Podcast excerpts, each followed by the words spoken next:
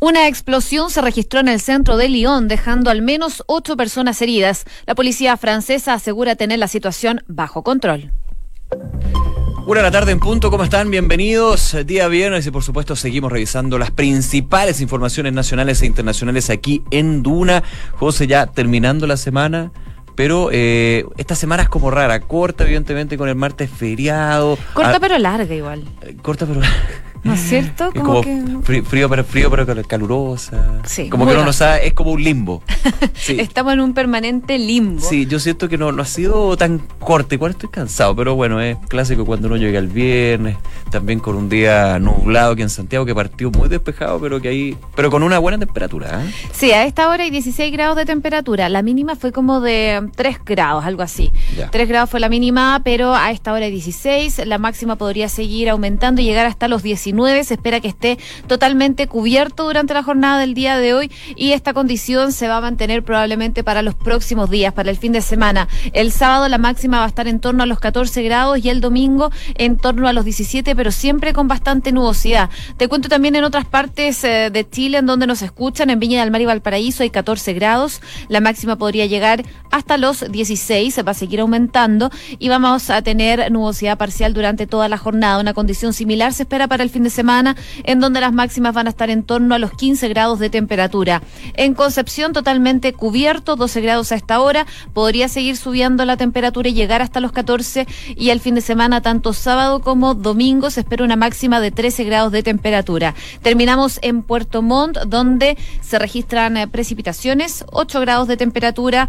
La máxima va a llegar hasta los 10, se pronostica, y las precipitaciones podrían durar por lo menos hasta el sábado durante la mañana mañana. Ya el sábado y el domingo vamos a tener nubosidad parcial durante toda la jornada y una máxima que va a estar en torno a los 9 grados. Oye, información de la OST del Ministerio de Transportes. Hace algunos minutos dice actualización, se habilita el tránsito de Blanco Encalada en ambos sentidos por accidente ocurrido en la mañana en la comuna de Santiago.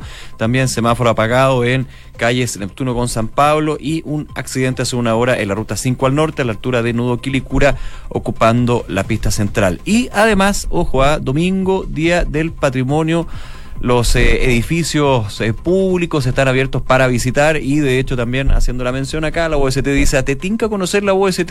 Mira, no se me había ocurrido. ¿eh? Si es así, visítanos el sábado 25 en el Día del Patrimonio, perdón, el, sábado, no el domingo. Ah, es que antes hacía el domingo. Sí, es que estoy todavía no me actualizo. No, yo no, me había dado cuenta que era el sábado, yo seguía con la idea de que era el domingo, pero claro.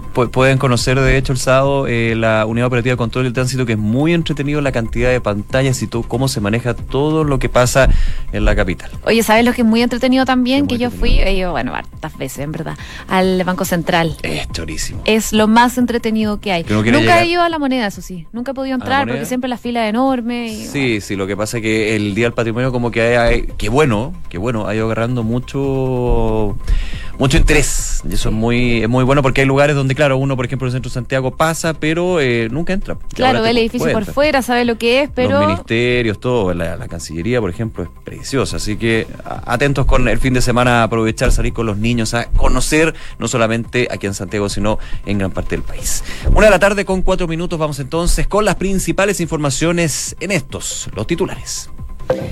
La vocera de gobierno aseguró que el presidente Sebastián Piñera invitará a los representantes de Juan Guaidó en Chile a la cuenta pública. Cabe recordar que por protocolo el presidente del Senado, Jaime Quintana, invitó al embajador de gobierno de Nicolás Maduro, quien aún tiene las credenciales diplomáticas. La UDI pidió a la Contraloría General de la República un informe por los viajes familiares de Michelle Bachelet cuando era presidente y se encontraba en gira. El requerimiento oficialista se da justamente en momentos en que la moneda enfrenta una polémica por la última gira del presidente Sebastián Piñera a Asia. La ministra Marcela Cubillos defendió que el ramo de historia sea optativo en tercero y cuarto medio, enfatizando que los conocimientos están distribuidos desde primero básico hasta segundo medio. Además, la titular de educación recalcó que los alumnos tendrán más opciones de elegir ramos de acuerdo a sus intereses. La Superintendencia de Bancos e Instituciones Financieras informó de una nueva filtración de datos de tarjetas que afectó a unos 3.564 plásticos. Las instituciones informaron a sus clientes y las bloquearon de forma preventiva. El posible punto de compromiso, dijo la SBIF, sería el servicio de casilla internacional TransExpress. La Corte Suprema anuló la alianza entre la TAM y las aerolíneas American Airlines, Iberia y British Airways. El máximo tribunal no aprobó el acuerdo que ya había sido anunciado por las empresas en el año 2016. Con esto, la TAM iba a pasar a tener más de 200 nuevos destinos. Las Condes realizará fiscalización a las motos de delivery debido al aumento de los robos a transeúntes. Según explicó el alcalde Joaquín Lavín, la fiscalización se realizará en los lugares en que se reúnen los repartidores a esperar pedidos y se llevará a cabo mediante el chequeo de la licencia tipo C. Una explosión en pleno centro de la ciudad de Lyon, en el este de Francia, ha dejado a ocho personas heridas. Desde la prefectura confirmaron que la situación se encuentra bajo control y que la policía estableció un perímetro de seguridad. El ministro británico de Relaciones Exteriores confirmó su intención de participar en la carrera para suceder a la primera ministra actual, Theresa May. Jeremy Hunt es el primer miembro del actual gobierno que da un paso al frente y aunque se había especulado con esta candidatura, por el momento los sondeos no lo sitúan entre los candidatos con más opciones. Angela Merkel se reunirá con Mike Pompeo el 31 de mayo para hablar sobre Irán. El encuentro se va a concretar tras una suspensión previa por el cambio de agenda del secretario de Estado norteamericano. La Corte Suprema de Brasil tipificará la homofobia como un delito equivalente al racismo. El juicio responde a una acción presentada por el Partido Popular Socialista, que ha denunciado una omisión del Parlamento en un asunto que vinculó a la defensa de los derechos humanos, que está consagrada en la Constitución Nacional. Seis de los once magistrados del Supremo ya se pronunciaron a favor de esta medida. Antes de ir a las noticias del deporte, les cuento que en el ámbito internacional hay noticias de último minuto. Donald Trump anunció el envío de 1.500 militares a Oriente Medio por la creciente tensión con Irán. El presidente apunta a que es una medida de protección para las fuerzas desplegadas en la región. Y nos quedamos con el tenis también porque Nicolás Jarry es finalista finalmente del ATP de Ginebra. El chileno se impuso en dos sets, 6-3 y 6-4 ante Radu Albot y se enfrentará al ganador de la llave entre Alexander Zverev y Federico Del Bonis. Una de la tarde con ocho minutos. Bueno, sigue todavía esta polémica sobre el viaje de los hijos del presidente Sebastián Piñera, este viaje al que acompañaron al mandatario en una gira a Asia, en donde eh, en algún momento salieron a defender este viaje, dijeron que habían costeado lo que significaba esto totalmente, lo que después salió a declarar la FACH en un comunicado que decía que los costos de los pasajes iban por cuenta del Estado. Ellos en ningún momento especificaron que fuera... Eh, eh, no sé, los hoteles o el pasaje, nunca hacen una especificación de eso, hablan del viaje. Un desglose, digamos, del, gasto. Entonces, al final, eh, claro, uno se queda con que ellos defienden que se pagaron en total el viaje, y para mí un viaje en total incluye el pasaje. Pero bueno, es parte entonces de lo que se estaba discutiendo.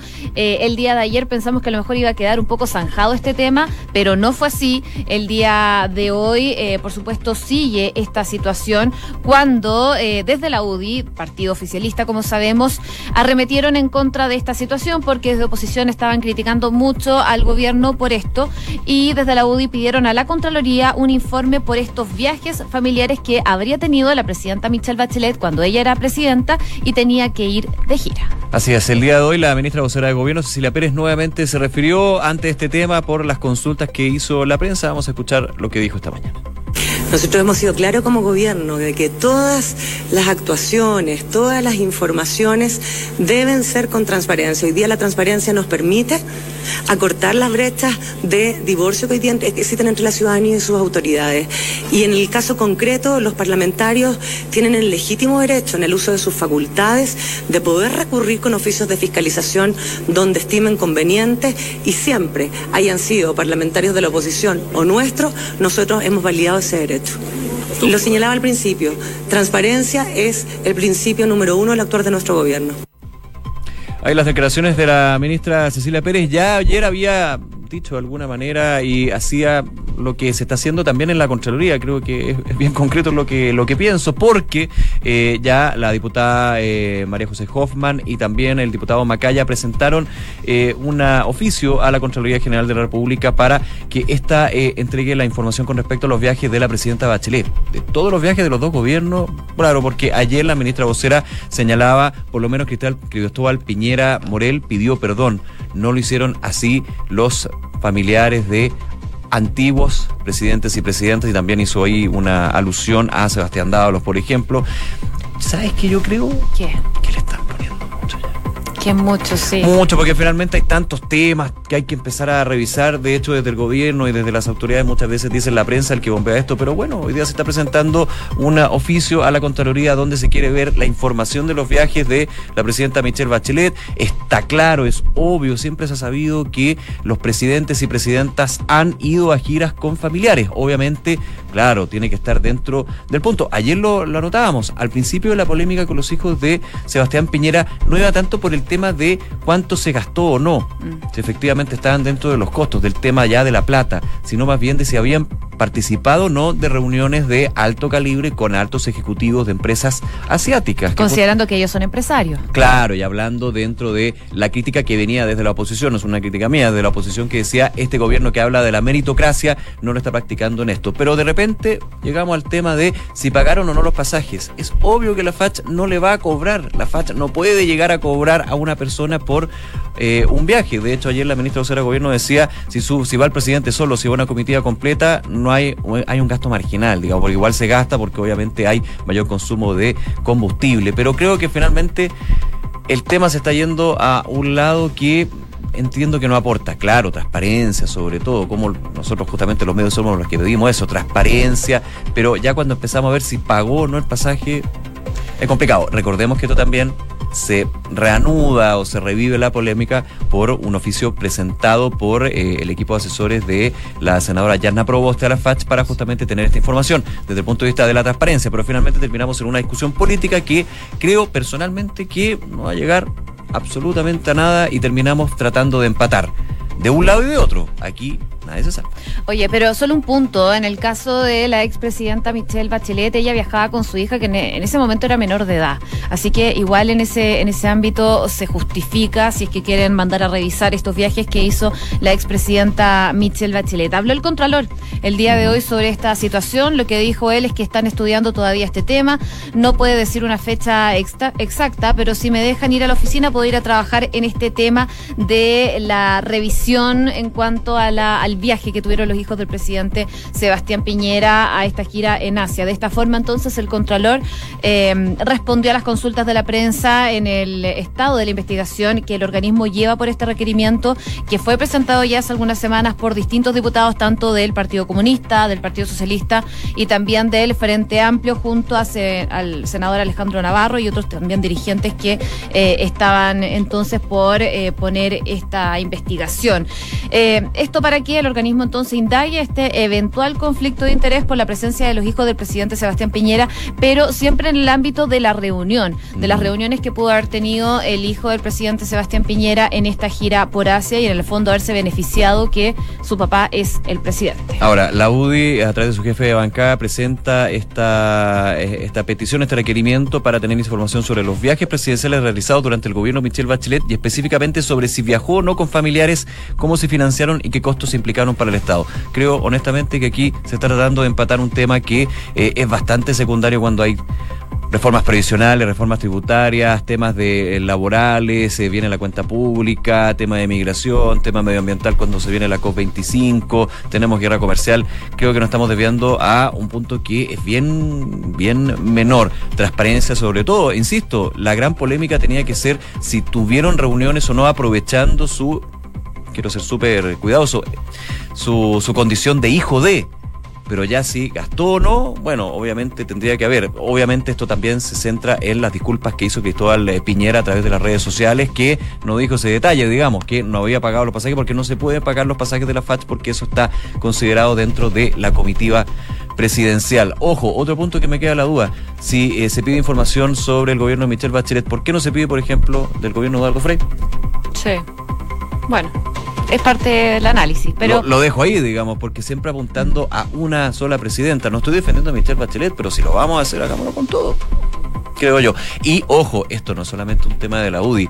En el gobierno anterior pasaban situaciones similares. O sea, aquí hay una crítica de mi parte a todo el espectro político con respecto a estas polémicas que creo que no llegan finalmente a nada y los ciudadanos estamos esperando que haya preocupación en otras cosas. minuto de confianza, perdón.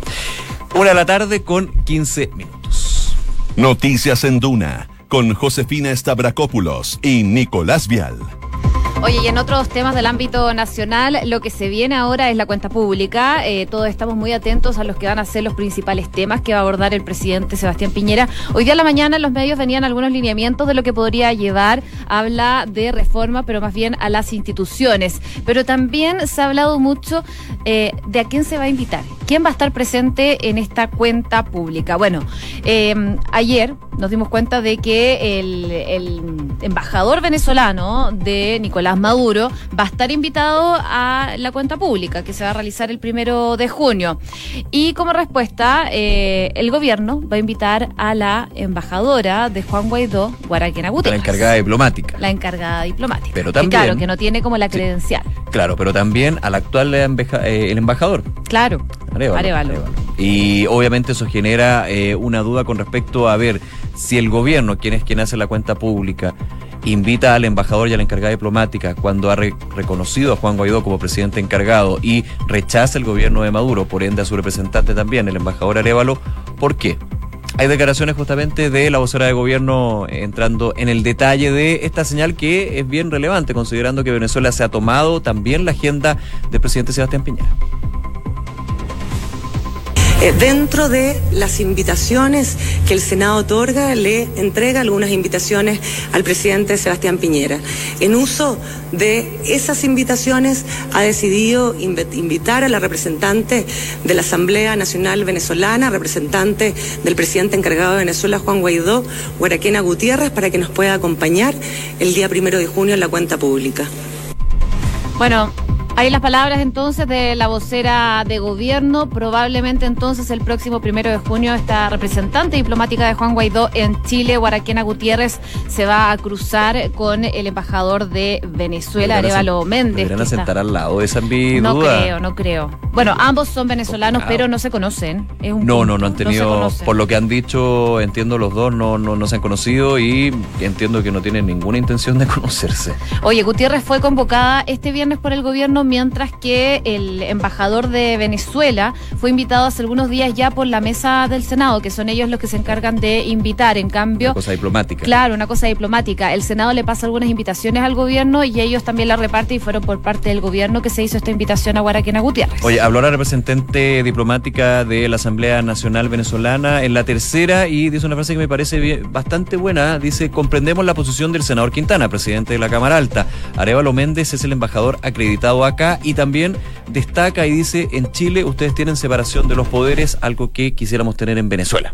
Entonces dice como Así como el Ejecutivo puede invitar a alguien, el Senado puede invitar a alguien y no hay una gran discusión al respecto. Así que creo que una visión bien, eh, bien positiva por parte de la representante diplomática, pero claro, va a generar harto morbo, por ejemplo, eso que estoy diciendo. Me imagino que no la van a sentar juntos porque hay un conflicto bien, eh, bien intenso, muy, muy complicado con respecto a esas dos figuras que representan esta dualidad que existe actualmente en un país que está en una profunda, profunda crisis. Pero a lo mejor es una buena instancia para conversar. Vamos a ver. Sí, pues también, sí, de hecho la negociaciones tienen que ser políticas y diplomáticas también en este caso. Una de la tarde con 19 minutos. Escuchas Noticias en Duna con Josefina Stavrakopoulos y Nicolás Vial. Oye, cuéntame eso de Nicolás Maduro que está teniendo nuevas inversiones. Eh, y tiene que ver con eh, algo que ha generado noticia en el último tiempo cercano a la guerra comercial, porque de hecho Donald Trump decía que podría estar dentro de las negociaciones. Me estoy refiriendo a la situación de Huawei. Recordemos que durante la semana entró Huawei a la lista negra, bueno, se prorrogó por tres meses, pero en su minuto cuando entra a la lista negra del Departamento de Comercio por acusaciones de ciberespionaje, eh, Google corta, dice que va a cortar las relaciones, no va a entregar más soporte en sistema operativo y aplicaciones a Huawei y se genera lo que ya varios medios de Estados Unidos han denominado la guerra fría tecnológica. Así de simple. fíjate que estaba leyendo por acá y Nicolás Maduro, eh, presidente de Venezuela, anunció una inversión inmediata en la empresa Huawei señalada por Estados Unidos de espiar a favor de China. Eh, dice lo siguiente Maduro, he ordenado hacer una inversión inmediata, inmediata, junto a nuestros hermanos chinos y la tecnología de China, la tecnología de Huawei, de ZTE y de todas las empresas chinas y todas las empresas rusas, para nosotros elevar las capacidades de todo el sistema de comunicaciones y hacer realidad el sistema 4G. ¿Y con qué recursos va a hacer esas inversiones Nicolás Maduro? Pregunta uno. Pregunta dos. Si efectivamente ya no lo ha hecho directamente, pero ha reconocido que hay una crisis económica, acusa aquí las sanciones comerciales de Estados Unidos que han eh, asfixiado el, el ciclo económico de Venezuela. ¿Cómo se va a hacer una inversión inmediata para pensar en el 4G? Yo creo que la, prioridad que tienen los ciudadanos venezolanos no es el 4G en este minuto. Es básicamente comer. Es comer, tener atención eh, médica. Bueno, pero esto obviamente es una afrenta política que hace eh, el presidente de Venezuela, justamente considerando también que China ha reconocido al gobierno de Maduro como legítimo gobierno constitucional de Venezuela y así también Rusia, eh, Rusia, perdón, y de alguna manera es un dardo directo a Estados Unidos. Vamos a invertir en Huawei porque de hecho decía, tenía por aquí la frase, eh, hablaba de una agresión contra las empresas por parte del gobierno de Donald Trump. Así que claro, aquí hay un tema económico desde la inversión que haría. No se especifica qué tipo de inversión, cuánto, pero dice una inversión inmediata para eh, ir implementando 4G y 5G en Venezuela. Para que veas tú. Una con 21 minutos.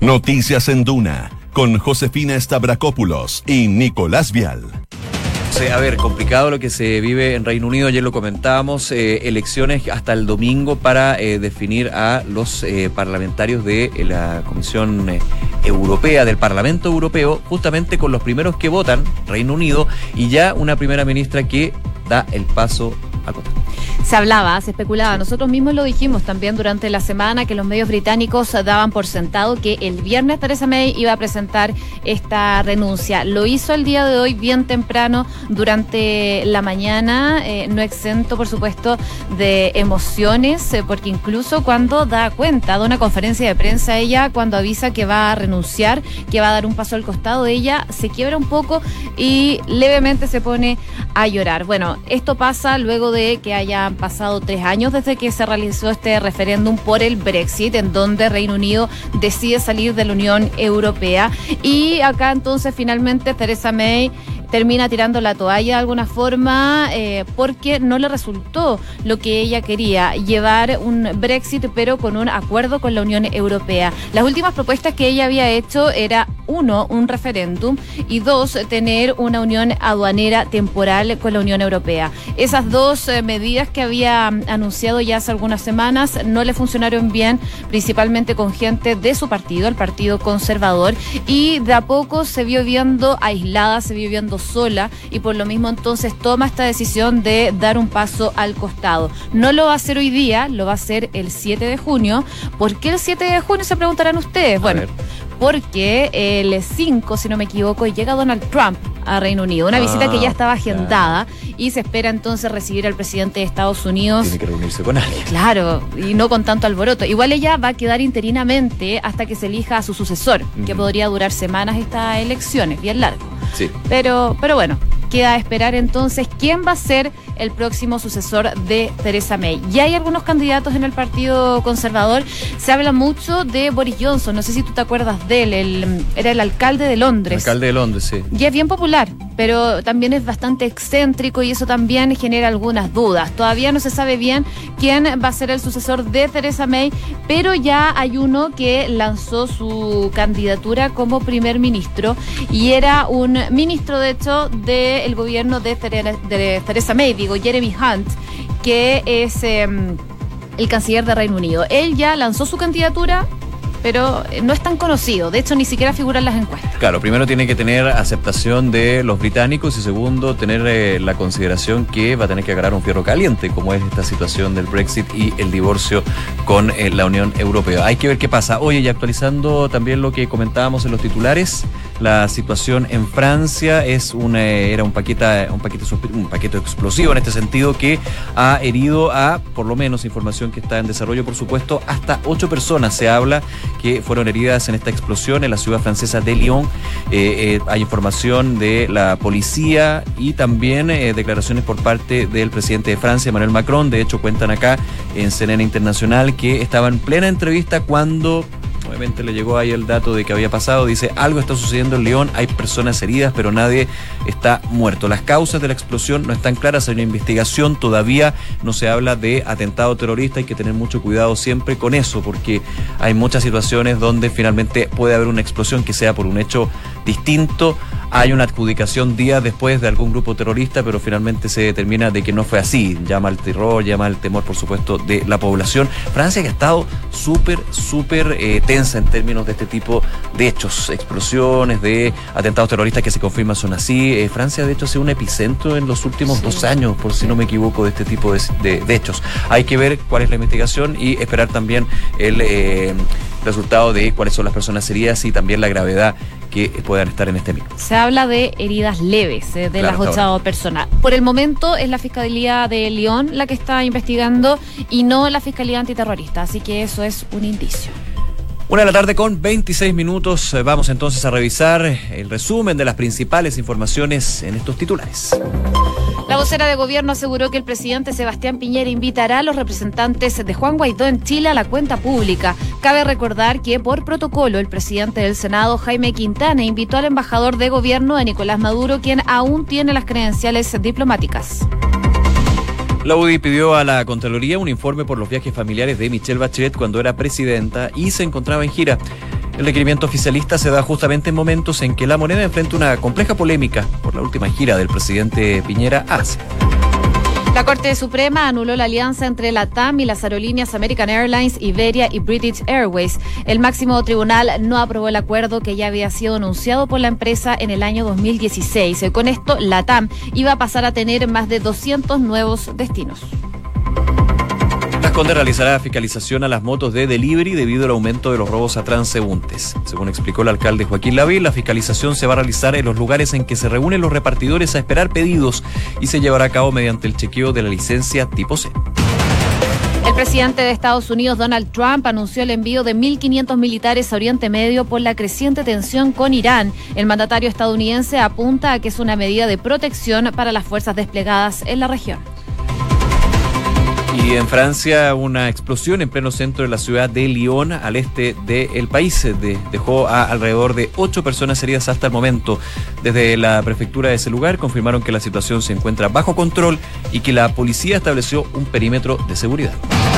Y en el deporte, Nicolás Yarri es eh, finalista del ATP de Ginebra. El chileno se impuso en dos sets 6-3 y 6-4 ante Rodu Albot y se enfrentará al ganador de la llave entre Alexander Serev y Federico Dolbonis. Una de la tarde con 28 minutos. Credit Corp Capital pone a tu disposición un equipo de especialistas que te asesoran para hacer crecer, preservar y gestionar tu patrimonio. Son parte del grupo financiero Credit Corp, con más de un ciclo de trayectoria en Latinoamérica y más de 30 años en Chile. Credit Corp Capital, excelencia en inversiones. Inmobiliaria Armas, empresa líder en la industria con más de 50 años de trayectoria, te invita a conocer e invertir en sus múltiples y atractivos proyectos inmobiliarios de alta plusvalía. Conoce más en iarmas.cl. El e-commerce